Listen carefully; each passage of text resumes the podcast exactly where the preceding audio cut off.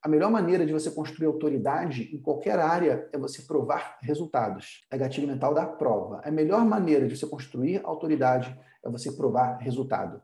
Quando você prova resultado, seja qual for o resultado que for, você consegue construir autoridade com aquele público que quer aquele resultado. E esse é o ponto importante. A autoridade não está com a gente, a autoridade está com o outro. É o outro que nos enxerga como autoridade. É possível você construir em pouco tempo a autoridade. A pessoa olhar para você e falar: caraca, essa pessoa é foda, hein? Isso são técnicas, inclusive, antigas. A pessoa vai lá e chega com aquele carrão importado, hiper caro, fala, porra, esse cara tá dando um carrão, cara. Essa mulher tá dando um carrão.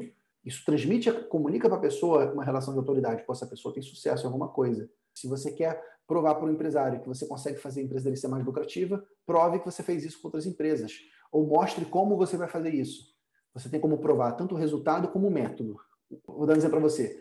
Eu posso provar para você é, dono de farmácia que eu vou fazer você reduzir seus impostos. Eu posso provar isso mostrando outras farmácias que eu fiz o trabalho de recuperação tributária de COFINS monofásico, ok? Como posso provar também mostrando na legislação qual é a legislação que prova que um determinado grupo de produtos, que a tabelados pede, tem tributação monofásica e não deveriam ser tributados na venda para o consumidor final. Entende? Existem duas formas de provar: a prova do resultado, que é a mais forte de todas, a prova do resultado, ou a prova do método do, do, caminho, né? Que é uma prova forte também, mas ela é menos forte que o resultado. Então, a melhor maneira de se construir autoridade é você provando ou o resultado final ou como você vai fazer isso. Essa é a forma mais rápida de você conseguir essa autoridade instantânea.